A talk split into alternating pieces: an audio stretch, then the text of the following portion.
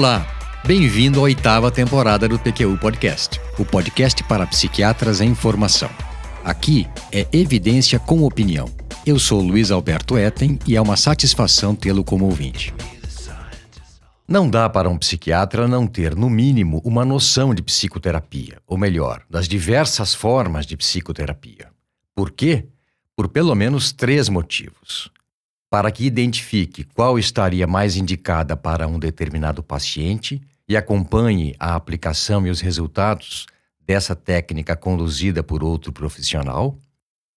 Para que, se tiver interesse, estude e se aprimore em alguma delas, seja para conduzir a psicoterapia do paciente ou para utilizar alguns conhecimentos pontualmente. E para que, se julgar necessário, se submeta a esse acompanhamento psicológico e também para que possa se situar no campo das mais de 400 categorias catalogadas de psicoterapia. Antes de continuar, gostaria de relembrar o ouvinte de que o PQU Podcast é uma iniciativa independente do Vinícius e minha, cujo intuito é difundir informações, evidências e opinião sobre temas que julgamos de interesse para o psiquiatra em formação. Se gosta desse nosso trabalho, Divulgue-o entre amigos, colegas e conhecidos para que seu alcance seja cada vez maior. Que tal uma definição para começarmos?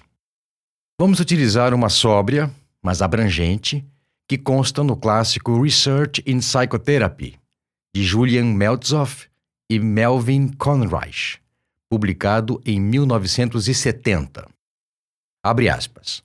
Psicoterapia é a aplicação informada e sistematizada de técnicas derivadas de princípios psicológicos estabelecidos por pessoas qualificadas por treinamento e experiência para compreender esses princípios e para aplicar essas técnicas, com a intenção de auxiliar indivíduos a modificar características pessoais, tais como sentimentos, valores, atitudes e comportamentos considerados disfuncionais e desajustados.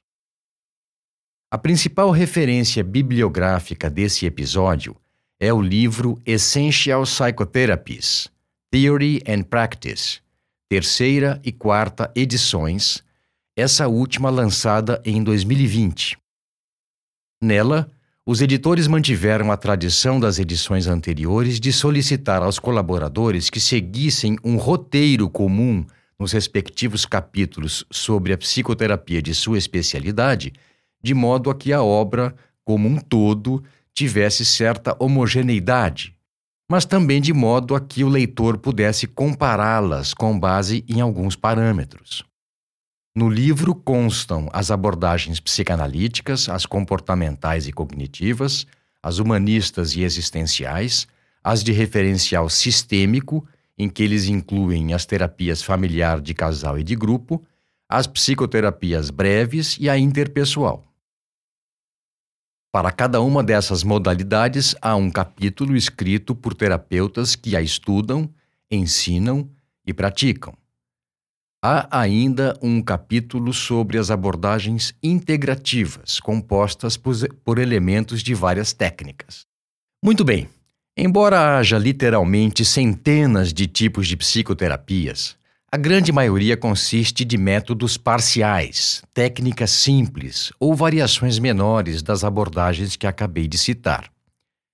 Segundo os autores da quarta edição do Essential Psychotherapies, as psicoterapias, por eles consideradas dignas desse nome, essenciais, dividem-se em duas grandes categorias. Num primeiro grupo, as fundadoras e consagradas, e no segundo, as desenvolvidas mais recentemente, mas que já exerceram forte influência na prática, no treinamento e na pesquisa e possuem solidez para permanecerem. Na primeira categoria, eles enquadram a psicanalítica freudiana e a de seus seguidores, a humanista existencial, as centradas no cliente, a comportamental e as de grupo. Na segunda, colocam a interpessoal, a cognitiva, as sistêmicas, de família e de casal, as breves e as integrativas. Esses vários modelos de psicoterapia baseiam-se em diferentes visões da natureza humana, não necessariamente excludentes, mas sobre as quais não há consenso. Partindo de diferentes premissas do funcionamento mental, as escolas de terapia se valem de diferentes vias para abordar o paciente, ou o cliente, como alguns preferem, e encaminhar o caso dele. Sabendo disso, os autores do livro delinearam, como já falei, um roteiro com os elementos básicos e os requisitos para a prescrição adequada de cada modalidade de psicoterapia para auxiliar seus colaboradores a fornecer pontos de ancoragem para um estudo comparativo. Nesse roteiro há tópicos com itens que devem necessariamente ser contemplados. E destacaremos nesse episódio do PQ Podcast e outros que ficam por conta da criatividade e da didática dos colaboradores. Primeiro tópico: antecedentes e ambiente histórico, cujo propósito é contextualizar a abordagem em perspectiva histórica no campo da psicoterapia. Nele devem constar as maiores influências que contribuíram para o desenvolvimento da abordagem psicoterápica e algo do ambiente, do zeitgeist, do espírito do tempo em que ela surgiu. Isso é importante, além dos aspectos históricos, porque auxilia na compreensão da visão de mundo que nela está embutida. Lembre-se de que em Persuasão e Cura, objeto do episódio 91 do PQU Podcast, Jerome e Julia Frank explicam que a habilidade do terapeuta para auxiliar pessoas a mudarem não reside apenas nas crenças deles acerca dos aspectos técnicos da abordagem, mas também no quanto o método que ele emprega está inserido é compreendido e aceito por aquelas pessoas. Nesse sentido, resgatar o, o, contexto político, econômico e social em que aquela modalidade de psicoterapia surge, bem como as correntes de pensamento que a influenciaram, frequentemente fornece indícios significativos acerca da estrutura e do enquadramento filosófico, científico e relacional das sessões de terapia. Segundo tópico: o conceito de personalidade, em que se descreve como é entendida a personalidade no enquadramento terapêutico. Especificamente, as duas perguntas a serem respondidas aqui, aqui são: há uma teoria de desenvolvimento da personalidade nessa abordagem? Se sim, qual é? E quais os aspectos ou conceitos psicológicos básicos utilizados para compreender o paciente? Embora todas as abordagens psicoterápicas visem mudar ou aprimorar aspectos da personalidade ou comportamentos problemáticos, elas nem sempre contêm um conceito de personalidade. Um bom exemplo é a terapia comportamental. Em contrapartida, nem todas as teorias de desenvolvimento de personalidade vêm necessariamente acompanhadas de intenção de promover a mudança. Antes de prosseguir, é oportuno então que se defina personalidade. De acordo com a nona edição do Dicionário de Psiquiatria de Robert Campbell, a personalidade é um conjunto de hábitos que caracteriza a pessoa na maneira dela lidar com a vida no dia a dia sob condições normais, relativamente estável e previsível, e na maior parte do tempo egocintônico. Dada a sua complexidade, a personalidade determina a individualidade de uma pessoa, o elemento estável na conduta dela, sua maneira habitual de ser, que a distingue das outras, seus padrões de comportamento, pensamentos, o modo como manifesta suas emoções e lida com sentimentos e o modo dela se relacionar socialmente. Eu gosto também dos três elementos da definição de personalidade que os autores do Essential Psychotherapies destacam. A personalidade é, primeiro, um conjunto estruturado, organizado e integrado de traços individuais. Segundo, cuja estrutura confere certa consistência e estabilidade no funcionamento individual, sendo que suas manifestações comportamentais podem variar em função do contexto situacional. E terceiro, a personalidade decorre de processo de desenvolvimento no qual contribuem experiências na infância e na adolescência, ou seja, emerge com o tempo a partir de matriz biológica e influências sociais. Terceiro tópico: o conceito de saúde psicológica e adoecimento psicológico. Há algum sistema formal ou informal para diagnóstico e tipificação de pacientes? Como os sintomas ou problemas se desenvolvem? Como e por que eles se perpetuam? Há algum conceito de personalidade saudável ou ideal na proposta de psicoterapia? São essas as questões que devem ser respondidas aqui.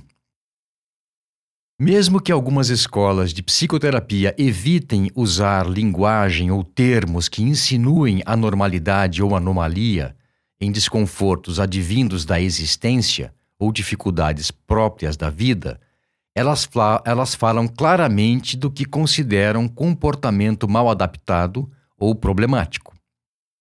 Claro que muita coisa pode dar errada no desenvolvimento da personalidade, em função de fatores biológicos e psicossociais. Mas, além disso, sintomas ou comportamentos disfuncionais podem resultar de restrições e estresses contemporâneos, ou, mais comumente, como falei há pouco, da interação da personalidade com eventos de vida que desencadeiam distúrbios emocionais ou complicações nos relacionamentos interpessoais. Saiba então que uma linha de psicoterapia nunca é totalmente neutra. Isso se revela justamente nos valores morais e estéticos pelos quais busca compreender e procura explicar o que é saúde mental e bem-estar psicológico. Nem poderia ser diferente. É ingenuidade supor que neutralidade fosse possível pois, inevitavelmente, a psicoterapia estará inserida em estrutura de valor que determina o que é mais importante saber sobre e mudar em um indivíduo, casal, família ou grupo. Conversando com o Vinícius na preparação desse episódio, concordamos que esses dois pontos que acabei de apresentar, o modelo de personalidade e a dicotomia saúde-adoecimento mental, são críticos em teorias de funcionamento da mente que embasam intervenções psicoterapeutas. Isso porque o reconhecimento de insucesso da psicoterapia, em alguns casos, coloca em xeque toda a teoria. Quarto tópico: o processo de avaliação clínica, ou seja, quais são os métodos utilizados para obter entendimento do estilo, do padrão de interação, dos sintomas e dos recursos adaptativos do indivíduo, do casal ou da família. Especificamente interessa aqui saber qual o papel, se é que há algum, do diagnóstico psiquiátrico na avaliação, em que nível é feita essa avaliação, individual, diádico ou sistêmico, que dimensão psicológica ela prioriza, intrapsíquica, comportamental, interpessoal ou sistêmica, em que medida nelas são considerados fatores culturais, etnicidade, raça, religião, classe social e gênero? Se são empregados testes, questionários padronizados ou entrevistas estruturadas nas sessões de avaliação? E, finalmente, se os recursos, pontos fortes do paciente, são também avaliados. Quem quer que se aventure a estudar comparativamente as diversas formas de psicoterapia verá que cada uma tem seu modo mais ou menos desenvolvido, refinado, aprimorado, direcionado e até idiosincrático de entendimento dos problemas de cada indivíduo.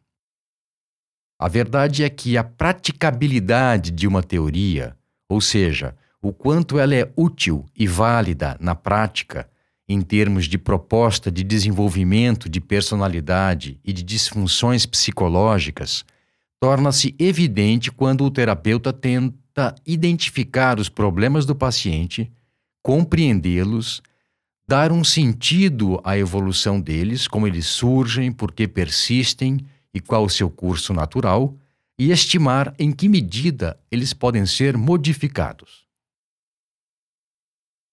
Quinto tópico: a prática da terapia, em que se deve avaliar a estrutura característica, os objetivos, as técnicas, as, as estratégias e os processos empregados na abordagem psicoterápica e seus propósitos iniciais, intermediários e finais. Os pontos que devem ser considerados aqui são: primeiro deles, a estrutura básica da abordagem. Aspectos como frequência e duração das sessões, duração e finitude do processo são descritos aqui.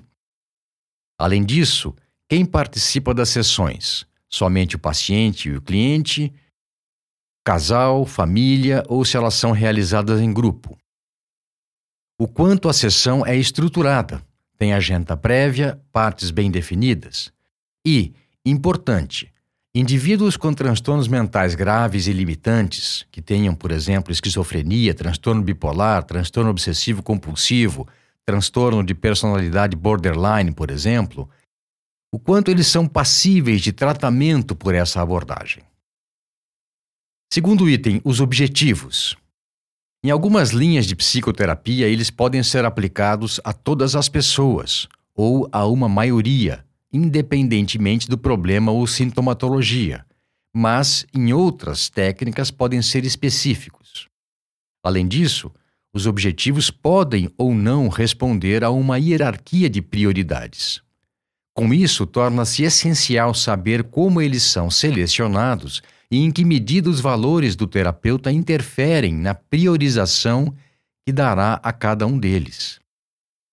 Fatores socioculturais, tais como raça, religião, classe social, nível educacional, etnicidade e gênero, por exemplo, influenciam no estabelecimento dos objetivos do tratamento? Distingue-se entre objetivos imediatos, intermediários e finais? Essa técnica considera importante que as metas do acompanhamento psicológico sejam discutidas com o paciente. Por quê? Em que nível da experiência psicológica os objetivos são estabelecidos? Eles são explicitamente comportamentais?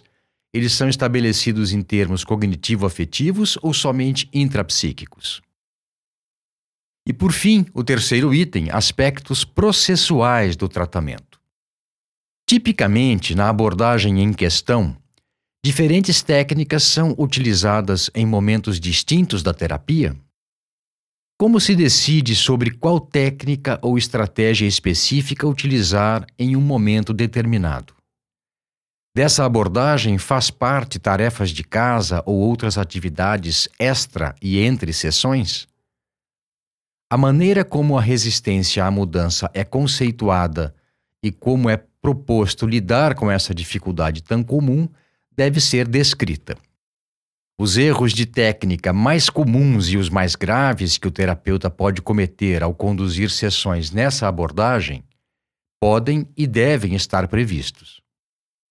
A maneira como a linha de psicoterapia lida com o uso de medicamentos psicotrópicos, especificamente se entende que eles auxiliam ou perturbam o andamento esperado da psicoterapia, se eles podem ser prescritos pelo terapeuta, se ele for médico, ou não, e suas indicações e contraindicações devem estar claras. Além disso, como se decide que a alta ou o término já pode ser comunicado e de que maneira esse momento é manejado? Por fim, há nessa abordagem alguma tendência favorável à integração com outras formas de tratamento? Nesse item, cabe ainda comentar que se acumulam evidências de que a terapia combinada, medicação e psicoterapia, é mais eficaz do que cada uma dessas modalidades terapêuticas utilizadas isoladamente no tratamento de pacientes com depressão, tanto na fase aguda quanto na de continuação. Além disso, a combinação relaciona-se com melhora mais acentuada em termos de qualidade de vida e do desempenho desses pacientes. Sexto tópico: a relação terapêutica e a postura do terapeuta. em que se aborda a atitude e o comportamento do terapeuta em relação ao paciente na abordagem psicoterápica em questão. Nesse quesito, avalia-se ou se busca compreender que técnicas e estratégias são utilizadas com o intuito de criar e manter a aliança terapêutica. Quão ativo, diretivo o terapeuta é. Quanto ele chama para si a responsabilidade de promover as mudanças desejadas ou deixa mais para o paciente essa tarefa? Em que medida o paciente se revela? Quais os limites aceitáveis? Qual a participação da pessoa? do terapeuta na abordagem psicoterápica. Quanto são reconhecidas e valorizadas as ocorrências de transferência e contra-transferência no processo terapêutico? Se a postura do terapeuta varia à medida que a psicoterapia avança e, particularmente, se ela muda quando se vislumbra o término do trabalho psicoterápico. Por fim, as habilidades clínicas e atributos que são essenciais ao profissional para que a psicoterapia nessa abordagem seja bem sucedida. É evidente que há aqui uma relação recíproca, de dupla via, entre a teoria por trás da abordagem psicoterápica e a postura do terapeuta. Por um lado, a teoria determina uma postura mais apropriada que, por sua vez, interfere nos rumos da relação terapêutica. Por outro, a postura do terapeuta reforça o que se valoriza mais ou o que se almeja como resultado da psicoterapia. Sendo assim, não é difícil compreender por que as diferentes orientações terapêuticas atraem profissionais com características distintas.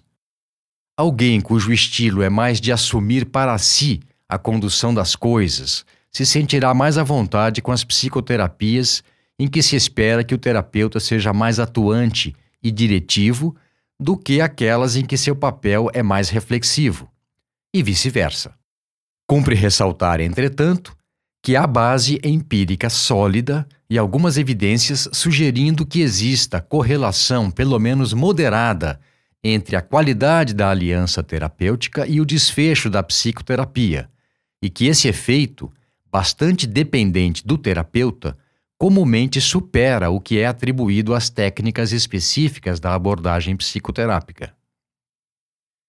Para quem se interessar por essa questão, vale a leitura da segunda edição do The Great Psychotherapy Debate, de Bruce Wanpold, Isaac e Mel. Uma explicação para esse fato seria que um bom terapeuta sabe se valer, de maneira mais ou menos intuitiva ou consciente, dos fatores terapêuticos comuns às diversas psicoterapias que combinam com a postura dele. Ficou curioso, não é? Que bom!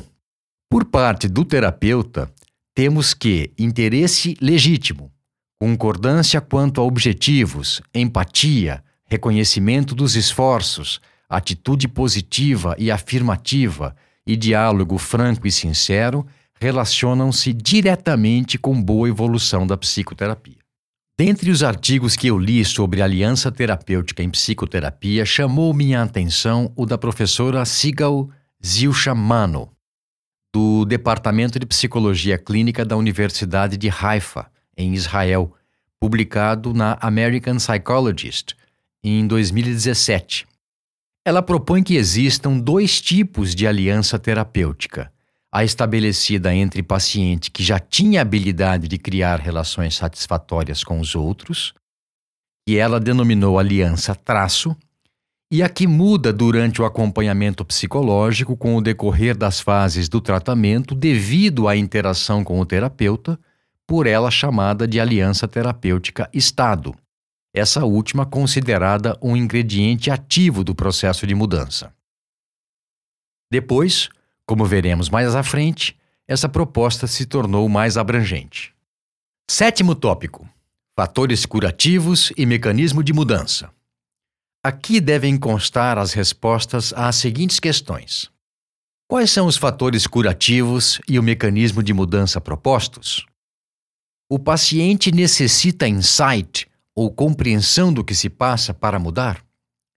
São feitas interpretações de algum tipo? Em caso positivo, elas são entendidas como verdades psicológicas ou vistas como ferramenta para agilizar ou facilitar a mudança. Quão importante é o aprendizado de novas habilidades interpessoais como elemento de cura e mudança? Se for bastante, como essas habilidades são adquiridas? Didaticamente ensinadas ou desenvolvidas naturalisticamente? O que pesa mais, o emprego de técnicas ou fatores relacionais? Por fim, quais os aspectos curativos dessa modalidade de terapia não são exclusivos, ou seja, são comuns, também vistos em outras psicoterapias. É ainda candente no campo das psicoterapias a polêmica sobre o que pesaria mais no processo de mudança: ingredientes específicos de cada uma das abordagens ou fatores comuns a todas elas. Um grupo defende que intervenções técnicas específicas, tais como biofeedback, dessensibilização sistemática, exposição em vivo, reestruturação cognitiva, interpretações ou respostas empáticas, experiências emocionais corretivas seriam as responsáveis pela melhora. Os integrantes dessa corrente alinham-se com o modelo médico de que haveriam abordagens mais indicadas para determinados transtornos mentais, da mesma forma que existem tratamentos medicamentosos ou cirúrgicos mais eficazes para determinados problemas de saúde. Defendem que haveria modos de intervenção psicológica específicos para diferentes formas de psicopatologia. Outro grupo valoriza e estuda mais a participação dos fatores considerados comuns a todas as psicoterapias, que podem ser divididos em quatro categorias fatores relacionados ao paciente, cliente, tais como motivação genuína e expectativa de mudança, participação ativa no processo terapêutico e crença de que a mudança vale a pena.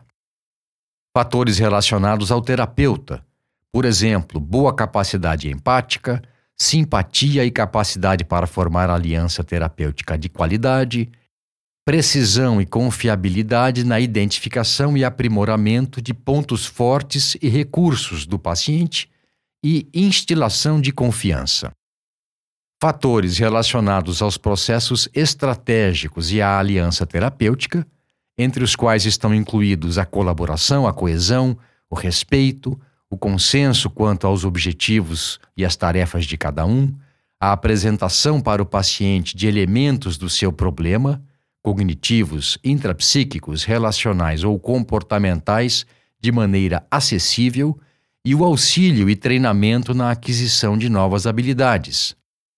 E ainda, por último, os fatores comuns relativos às intervenções terapêuticas, tais como o fornecimento de racional para o problema da pessoa, coerente com o arcabouço teórico da abordagem e com propostas terapêuticas que lhe faça sentido, e seja compatível com o sistema de crenças dessa pessoa. A escuta reflexiva, o fornecimento de feedback e o uso de perguntas pontuais que facilitem o entendimento do que se passa de modo racional.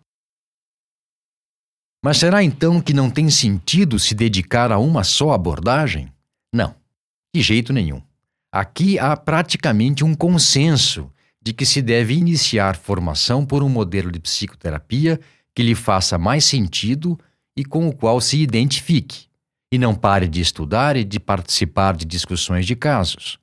Mesmo os terapeutas que propõem o emprego de modelo integrativo de psicoterapia, constituído por elementos de várias abordagens, dizem que o ideal é que se comece a formação por um e a partir dele se faça incursões por outras formas de abordagem, partindo do pressuposto que sempre haverá fatores comuns entre elas e que suas especificidades talvez sejam úteis para esse ou aquele paciente, dependendo de suas características de personalidade, do transtorno mental que ele apresenta ou de ambos.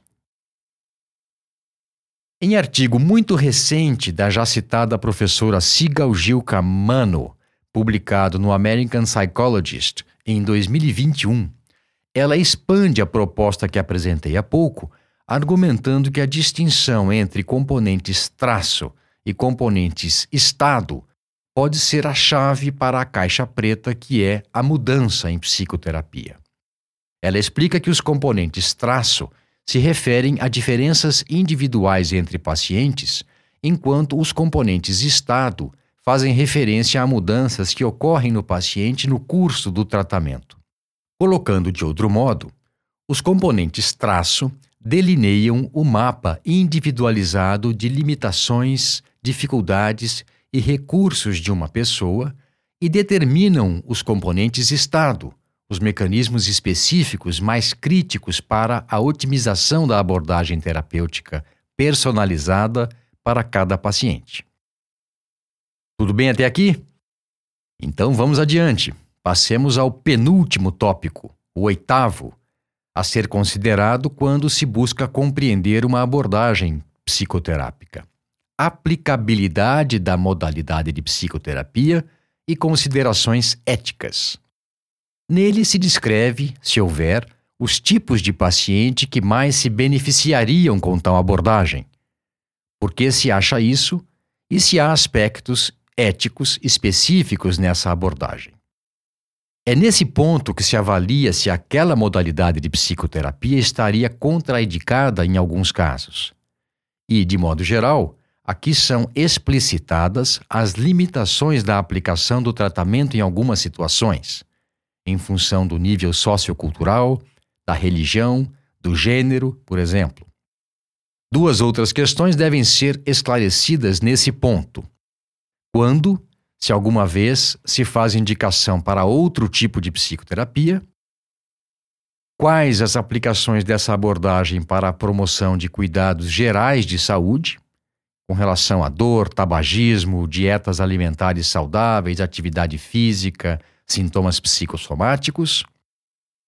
Quanto aos aspectos éticos, temos algumas recomendações gerais comuns a todos os terapeutas, qualquer que seja sua linha de trabalho sigilo profissional, manutenção de registro atualizado e completo das sessões e respeito dos limites pessoais com relação à intimidade e contato sexual. Com algumas técnicas, notadamente as que, as que envolvem mais pessoas nas sessões, então as técnicas de terapia de casal, familiar e terapia em grupo, existem outros aspectos éticos dentre eles que se zele pelo balanceamento dos interesses e necessidades de um cliente em relação ao do ou dos outros, por exemplo. Os autores abrem esse tópico do capítulo introdutório da quarta edição do Essential Psychotherapies com uma citação irônica e saborosa de Galeno, médico e filósofo romano de origem grega que viveu no século II. Abre aspas. Todos os que tomam esse remédio se recuperam em curto prazo, exceto aqueles em que ele não tem efeito, os que ele mata, e os que não se recuperam com nenhum outro remédio. Portanto, é óbvio que ele só falha nos casos incuráveis. Fecha aspas. Por que eles fizeram isso? Porque as várias formas de psicoterapia raramente reconhecem baixa efetividade em alguns casos não vêm acompanhadas de alertas, como se dá com medicamentos, e de que podem até mesmo serem nocivas para algumas pessoas, e nem sugerem alternativas mais apropriadas em certas condições. Finalmente, o nono tópico: base científica e prática baseada em evidências, em que se sumariza as evidências que dão suporte à prática em termos de eficácia, efetividade e de possibilidades e limitações da pesquisa na área de atuação.